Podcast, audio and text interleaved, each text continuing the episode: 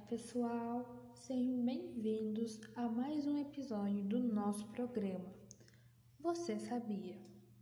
O nosso programa fala sobre os assuntos mais comentados no momento. O assunto de hoje é bem mais sério, que é sobre o incêndio do Pantanal, que aconteceu várias vezes somente este ano. Mas como de costume, né, 2020 está nos surpreendendo cada vez mais. Cada, cada dia que passa, uma nova surpresa. Então a gente decidiu convidar a Jade para nos esclarecer as coisas. Boa tarde, Jade. Boa tarde, Helena, e para todos que estão escutando também. Então, como você mesma disse, esse assunto é bem mais sério e delicado de comentar. Pantanal sofreu o maior incêndio dos últimos 22 anos. Segundo o Instituto Nacional de Pesquisas Espaciais, o fogo já atingiu mais de 2 milhões de hectares, 15% de toda a extensão do Pantanal.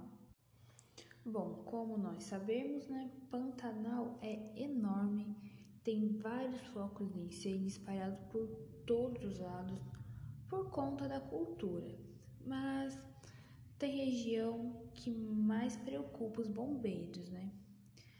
É, estão enfrentando a maior seca de todas as décadas.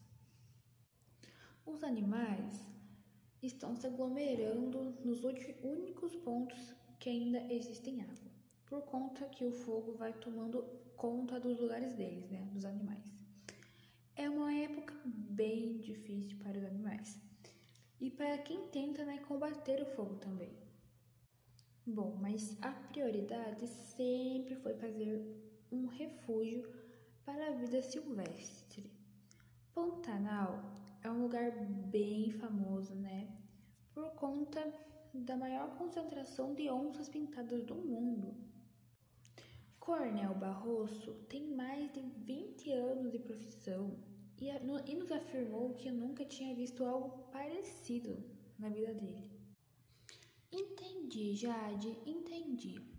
Mas agora, depois de algum tempo, né, alguns meses mais ou menos, como está a situação lá? Então, Helena, a chuva dos últimos dias estão ajudando a controlar a situação. E os focos de incêndio reduziram em 80%. É uma diferença enorme. Agora temos que apenas esperar, né, para ver como vai ficar isso, não é mesmo? Sim, sim, Jade. Obrigada por nos ajudar a entender melhor as coisas.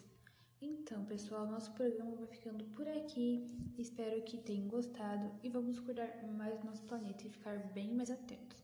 Tchau, tchau, pessoal.